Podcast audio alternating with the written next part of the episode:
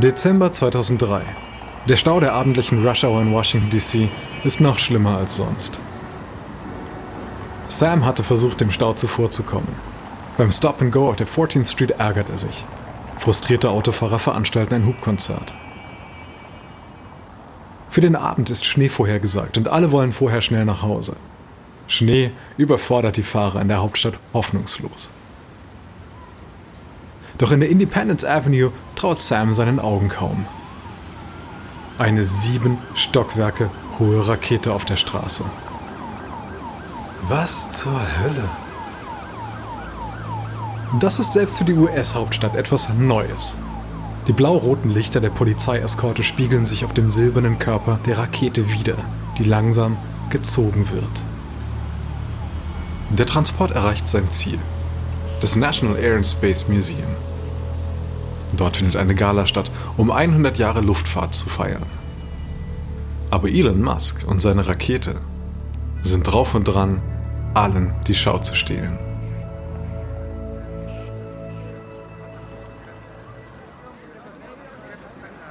Was ist das? Sie lesen die Aufschrift auf der Rakete. SpaceX Falcon One. Nie gehört. Ich auch nicht. Pressefotografen haben sich am Podium neben der Rakete versammelt. Die beiden Lobbyisten beobachten, wie ein jungenhaft aussehender Mann in Anzug und Krawatte ans Mikrofon tritt. Mein Name ist Elon Musk. Die Lobbyisten verkneifen sich ein Lachen. Klingt nach französischem Parfum.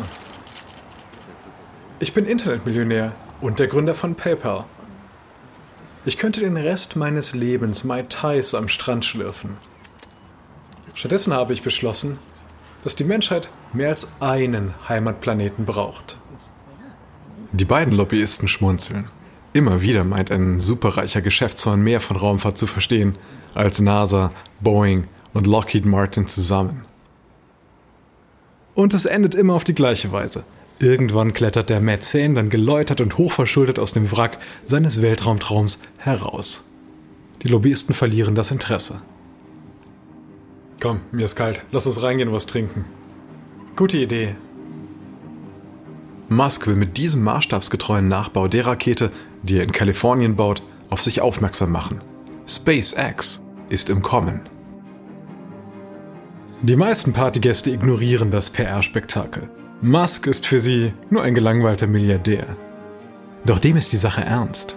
Und er lässt nicht locker. Wenn die Weltraumelite ihm nicht die Türen öffnet, wird er ihnen die Türen eintreten.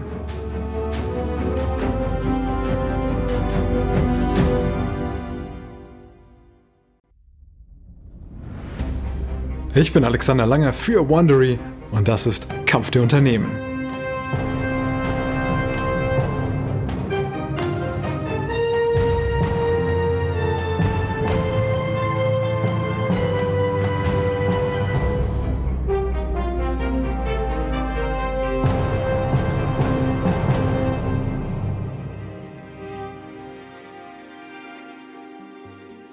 Lange war Raumfahrt Sache staatlicher Raumfahrtbehörden.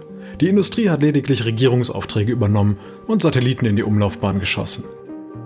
Doch seit 20 Jahren entstehen neue Raumfahrtunternehmen von ehrgeizigen, superreichen Industriellen mit Ambitionen, die eher nach Science-Fiction-Romanen klingen. Die Raumfahrtindustrie ist inzwischen 420 Milliarden Dollar schwer. Unsere neueste Serie folgt ihrer Flugbahn beim unternehmerischen Wettlauf ins All, angetrieben von Geld, technologischen Durchbrüchen und starken Persönlichkeiten. Aber es ist gleichermaßen eine Geschichte von Innovationen. Denn wie kann man realisieren, was noch nie gemacht wurde? Deshalb haben wir uns mit der Wondery Show Innovationen zusammengetan zu einer Serie über Wissenschaftler und Träumer, die dieses neue Zeitalter der Weltraumforschung vorantreiben. Ich möchte Stephen Johnson, den Moderator von Innovationen, begrüßen. Danke, es ist toll hier zu sein. Erzählen Sie uns doch etwas über Ihre Sendung und warum Sie sich für diese Geschichte interessieren. Bei Innovationen porträtieren wir Leute, die Probleme lösen. Wissenschaftler, Ingenieure und oft auch ganz normale Menschen. All die Menschen, denen wir die moderne Welt verdanken. Wir halten sie für selbstverständlich. Genauso wie, dass wir mit Freunden telefonieren gegen Polio impfen oder Klimaanlagen nutzen können. Diese Innovationen haben Menschen geschaffen. Dahinter verbergen sich spannende Geschichten und oft handeln sie auch von Unternehmergeist. Denn etwas Neues zu erfinden ist das eine, es zu vermarkten ist das andere. Das verlangt auch Einfallsreichtum. Diese Technologien haben unser Leben auf der Erde verändert. Und wie sieht's mit dem Weltraum aus? Ja, wir haben eine Serie über das Skylab gemacht und eine über die Special Effects in Star Wars. Sozusagen als fiktionalen Weltraum. Ich weiß aber nicht, ob das hier dazu gehört. Ja, ich erinnere mich an die Skylab-Mission. Und das war damals auch wie Science Fiction, wie auf dem Mond zu sein. Als ein paar Jahre später Star Wars in die Kinos kam, war das auch alles Science Fiction. Es ist interessant, damals waren wir mitten in einem Wettlauf ins All und jetzt gibt es wieder einen neuen. Der wird wohl diesmal eher von Milliardären befeuert, oder?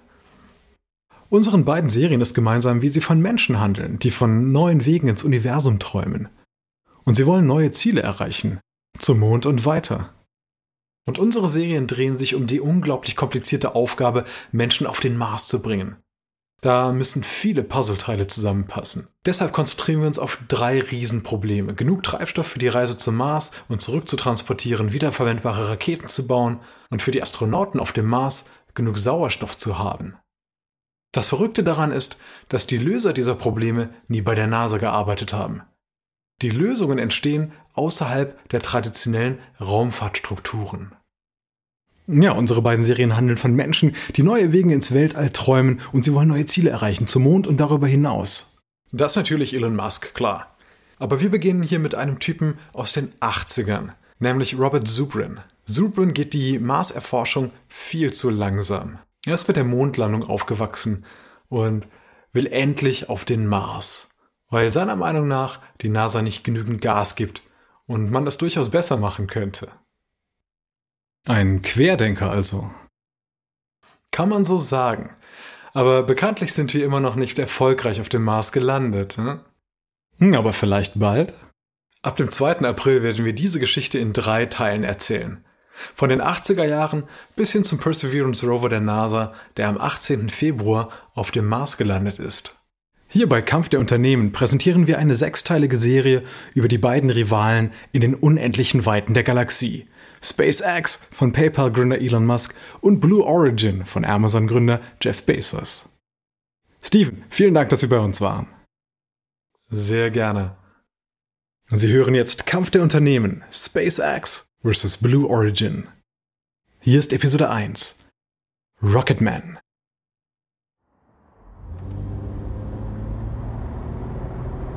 2001, zwei Jahre vor dem Spektakel mit Musks Rakete in DC. In Queens, New York, fährt Musk nach Mitternacht von Long Island auf Manhattan zu. Er sieht die hellen Lichter der Skyline glitzern. Musk kommt von einer Party zurück. Neben ihm sitzt sein College-Kumpel A.D. Ressi. Sie diskutieren angeregt über das Weltall. Sie fahren gerade durch den Midtown-Tunnel. Adeo, Asteroid WT-24 ist ein Weckruf, verstehst du das? Hm, ja, aber er hat die Erde um die fünffache Mondentfernung verfehlt. Das ist super nah. Viele Asteroiden werden erst nach ihrem Vorbeiflug bemerkt. Vielleicht sehen wir den Killer-Asteroiden erst, wenn er direkt über uns ist. Ja und? Die Menschheit hat auf der Zeitskala der Evolution bislang nur einen Augenblick lang existiert. Und uns wird unweigerlich irgendwann etwas Schlimmes widerfahren. Also müssen wir den Mars besiedeln, als Ausweichplaneten im Falle einer Katastrophe. Flug zum Mars ist wahnsinnig komplex und unsagbar teuer. Das muss aber nicht sein. Raketentechnik ist nichts anderes, als mit Schubkraft, Schwerkraft und Luftwiderstand zu überwinden.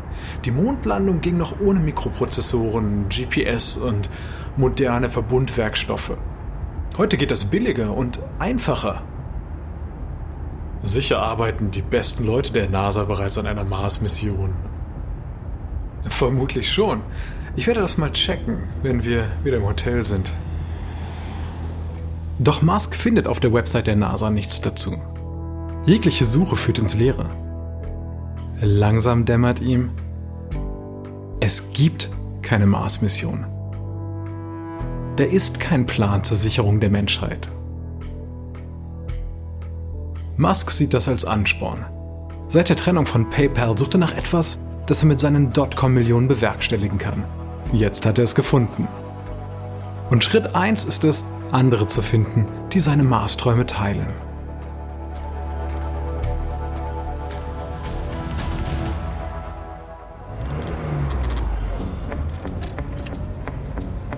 Juli 2001, nahe Logan, im US-Bundesstaat Utah.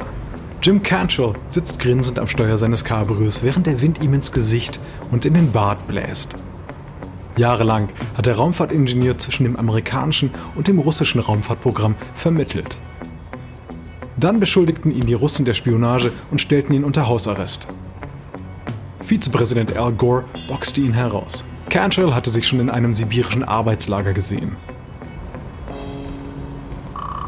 Cantrell blickt auf sein Autotelefon und nimmt den Hörer ab. Ja? Jim Cantrell? Ja, der bin ich. Ich bin Elon Musk. Pause. Musk weiß, dass Cantrell wohl keine Ahnung hat, wer er ist. 2001 ist Musk noch längst keine Berühmtheit.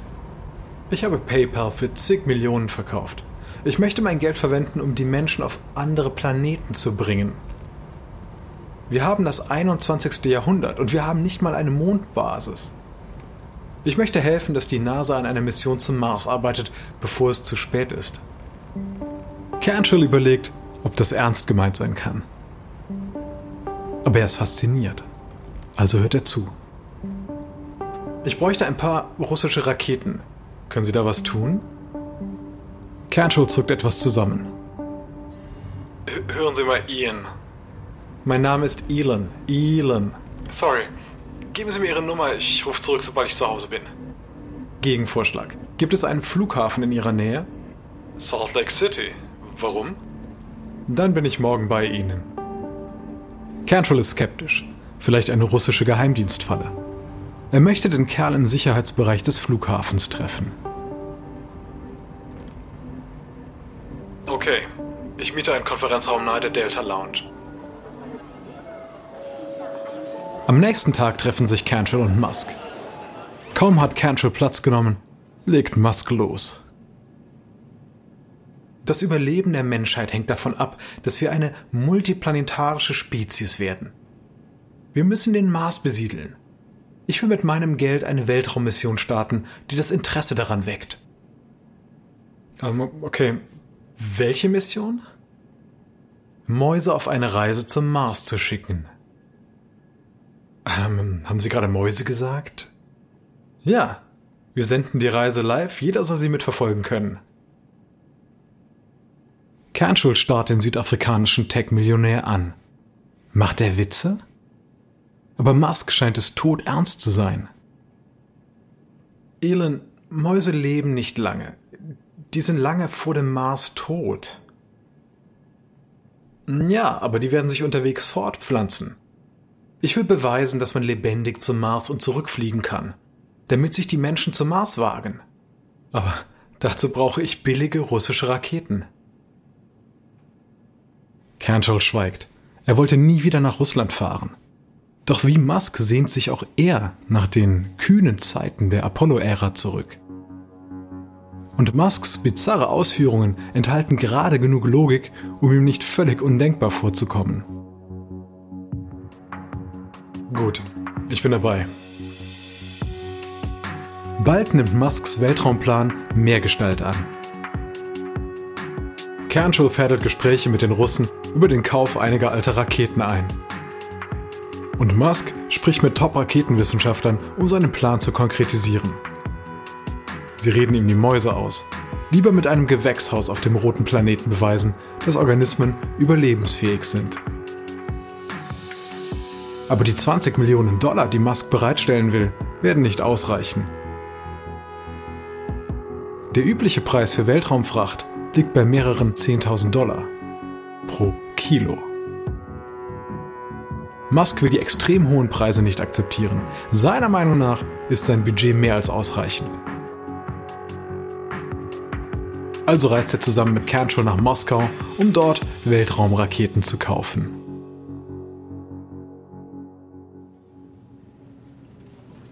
Februar 2002. In einem Konferenzraum in Moskau stöhnt Musk innerlich auf. Als sich wieder jemand von der russischen Raumfahrtbehörde erhebt, mit einem Glas Wodka in der Hand. Alle erheben sich. Zeit für einen weiteren Trinkspruch. Der Russe grinst und hält sein Glas hoch. Auf die Weltraumraketen. Auf die Weltraumraketen. Die Anwesenden kippen das Wässerchen hinunter. Musk will sich gerade setzen, als ein weiterer Russe ihm zuprostet. Auf unser Treffen. Auf unser Treffen. Musk brennt der Wodka in der Kehle. Er ist benebelt und gereizt. Er war wegen eines Geschäfts gekommen. Aber viel Geschäftliches passiert hier nicht. Das Meeting begann um 11 mit einem frühen Mittagessen. Dem Wodka folgen Kaffee und weitere Trinksprüche. Bis zum späten Nachmittag hat niemand die Raketen auch nur erwähnt. Musk will vorankommen. Er wendet sich an den Verhandlungsführer der Russen. Wie viel wollen Sie für die Raketen? Jim Cantrell erschrickt. Das ist ein großer Fauxpas. Es ging darum, Vertrauen aufzubauen. Und Musk hat es gerade vermasselt. Der Verhandlungsführer starrt Musk kühl an. Er spricht gewöhnlich mit Regierungen und großen Konsortien, nicht mit millionenschweren Weltraumträumern. 8 Millionen Dollar pro Rakete. Zu viel. Musk will drei Raketen für seine 20 Millionen Dollar. Er lehnt sich vor. 4 Millionen. Der Russe lacht kurz auf. Auf keinen Fall. Wütend über die Abfuhr springt Musk auf und wendet sich an Cantrell. Vergessen wir es. Und Musk rennt aus dem Raum. Auf dem Weg zurück zum Flughafen schweigt Musk. Russland baut die billigsten Raketen der Welt, trotzdem sind sie zu teuer. Seine Berater hatten recht. 20 Millionen reichen nicht für ein Gewächshaus auf dem Mars. Jim Cantrells Anspannung lässt erst nach, als die Maschine den russischen Luftraum verlässt. Er winkt einen Flugbegleiter heran. Könnte ich einen Scotch mit Soda bekommen? Selbstverständlich, kommt sofort. Cantrell lehnt sich zurück. Doch dann sieht er Musk. Musk sitzt in der Reihe vor ihm, über seinen Laptop gebeugt und tippt wie wild. Cantrell staunt. Hört dieser Typ jemals auf? Cantrell bekommt seinen Drink. Bitteschön. Danke. Doch bevor Cantrell nippen kann, raunt Musk ihm zu. Wir brauchen die Russen gar nicht. Wovon reden Sie, Elon? Ich hab's durchgerechnet. Ich kann eine Rakete billiger selbst bauen. Schauen Sie mal. Musk reicht Cantrell seinen Laptop. Er hat eine detaillierte Aufschlüsselung der Kosten für den Bau einer Rakete erstellt. Cantrell staunt. Vor kurzem noch wusste der Typ nichts über Raketentechnik. Jetzt macht er realistische Schätzungen der Herstellungskosten. Und Musk legt nach. Es sind nur Schätzungen, aber es ist machbar. Und ich werde es tun. Ich werde eine Raketenfirma gründen, die Konkurrenz unterbieten und mit dem Erlös den Mars kolonisieren. Im Mai 2002 gründet Musk SpaceX. Er stellt ein Team ausgewiesener Raumfahrtingenieure ein und mietet sich in einem großen Lagerhaus am Flughafen von Los Angeles ein. Praktischerweise kauft eBay einige Monate später seine alte Firma PayPal für 1,5 Milliarden Dollar. Musk verdient daran 180 Millionen Dollar und stellt 100 davon für SpaceX zur Verfügung.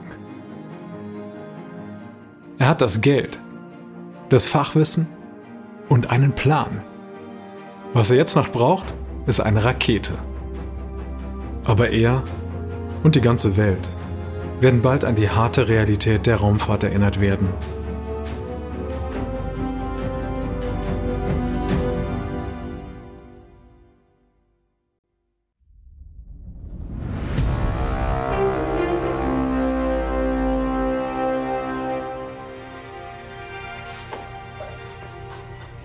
1. Februar 2003.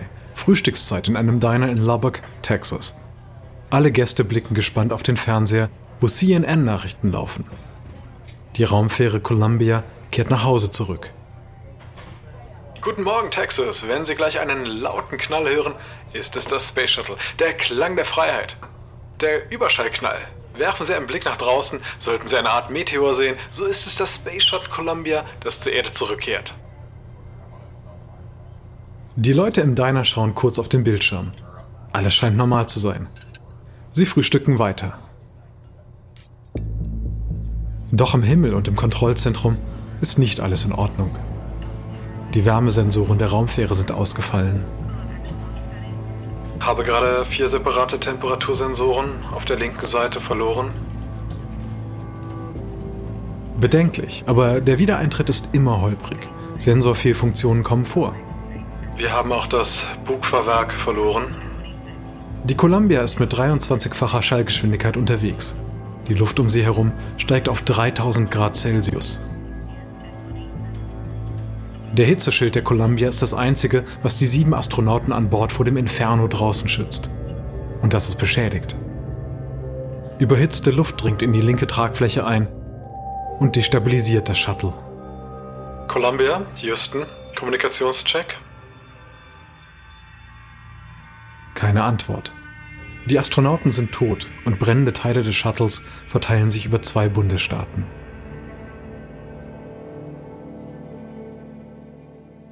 Die NASA stoppt das Space Shuttle-Programm sofort. Die Untersuchung der Katastrophe deckt eine Kultur der Selbstgefälligkeit bei der Raumfahrtbehörde auf. Der Vorfall führt drastisch vor Augen, wie weit die NASA gefallen ist. Einst schickte sie Menschen zum Mond und war der Stolz der Nation. Aber seit dem Ende des Kalten Krieges 1991 kratzen immer wieder Politiker am Image der NASA und sehen sie als aufgeblähte Behörde, die das Geld der Steuerzahler verschwendet. Elon Musk sieht es als seine Mission, mit SpaceX die US-Raumfahrt wieder zu beleben. Und auch andere wollen an die glorreichen Tage der NASA anknüpfen.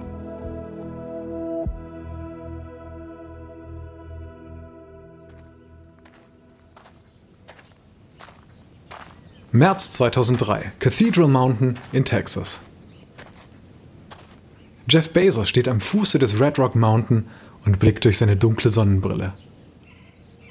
Vor ihm liegt eine kilometerlange Ebene, in der es nur Gestrüpp und Kakteen gibt.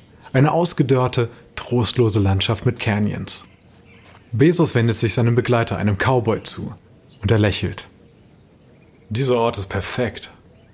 Bezos ist der Gründer von Amazon, das Online-Geschäft wirft noch kaum Gewinne ab. Doch der Aktienkurs ist astronomisch hoch und macht Bezos mit 5 Milliarden Dollar zu einem der reichsten Männer der Welt. Den Cowboy, der im texanischen Hinterland sein Dasein fristet, interessiert mehr der Wind, der die Bäume sanft wiegt. Mr. Bezos, das Wetter ändert sich hier sehr schnell. Wir, wir müssen gehen. Bezos nickt, bewegt sich aber nicht. Er sieht es schon vor sich. Das Testgelände von Blue Origin für sein streng geheimes Raumfahrtunternehmen. Bezos hat es im Jahr 2000 gegründet und dann drei Jahre lang intensiv nachgedacht, wie man in den Weltraum kommt. Mit der Kraft von Lasern? Mit riesigen Katapulten Weltraumaufzügen? Raketentreibstoff ist am Ende immer noch die beste Option. Jetzt macht der Amazon-Gründer den nächsten Schritt. Der Cowboy hakt nach. Wir müssen jetzt wirklich gehen. Okay. Bezos marschiert zu dem wartenden Hubschrauber. Der Pilot startet, der Rotor beginnt sich zu drehen. Bezos und der Cowboy schnallen sich an.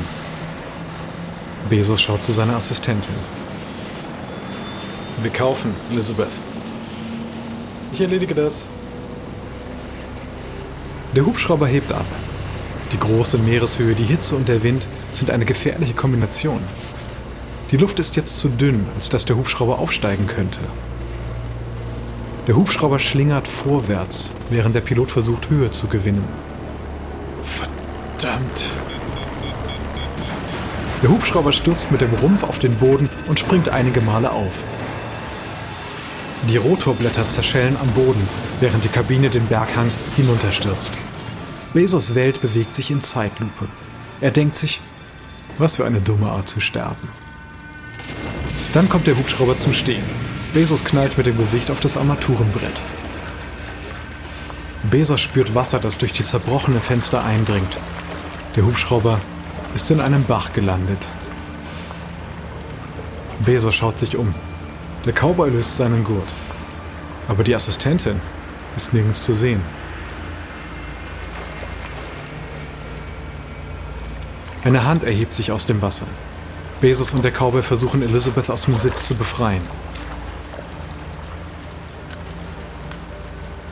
Sie befreien sie und klettern aus dem Hubschrauber ans Ufer, wo der Pilot sich Blut aus dem Gesicht wischt. Die vier sehen sich an. Sie sind verletzt und durchnässt, aber am Leben. Der Pilot kann sein Glück nicht fassen. Ohne den Bach wäre der Treibstofftank explodiert. Dann wären wir jetzt alle tot. Bezos checkt sein Handy. Kein Signal. Er wendet sich dem Cowboy zu. Sie, Sie hatten recht. Wir hätten wirklich herreiten sollen. Als Bezos in hysterisches Gelächter ausbricht, starrt der Cowboy ihn nur an. Da gibt es eine Ranch in ein paar Meilen Entfernung. Ich hole Hilfe. Bezos Streben nach galaktischem Ruhm hat einen schlechten Start. Aber er gibt nicht auf. Er will die Sterne erreichen. Doch während er und Musk von den Sternen träumen, steigt noch ein Milliardär in das Rennen mit ein. Und der hat, was sie nicht haben, ein echtes Raumschiff. In der nächsten Episode steigt Richard Branson in Space Race ein, Elon Musk kämpft gegen die NASA und Blue Origin hasst Spinnen.